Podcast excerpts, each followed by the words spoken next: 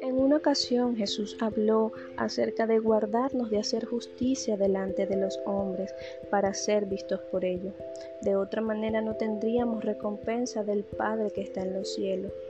No solamente eso, sino que él consideraba a las personas que hacían alarde de lo que daban como unos hipócritas. Y nos enseñó de que cuando oráramos no fuéramos como esos hipócritas que aman orar en pie en las sinagogas y en las esquinas de las calles para ser vistos por los hombres.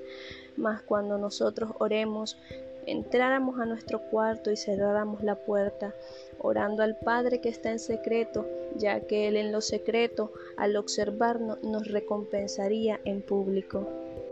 Por eso el día de hoy quiero hablarte acerca de hacer lo correcto con la intención correcta.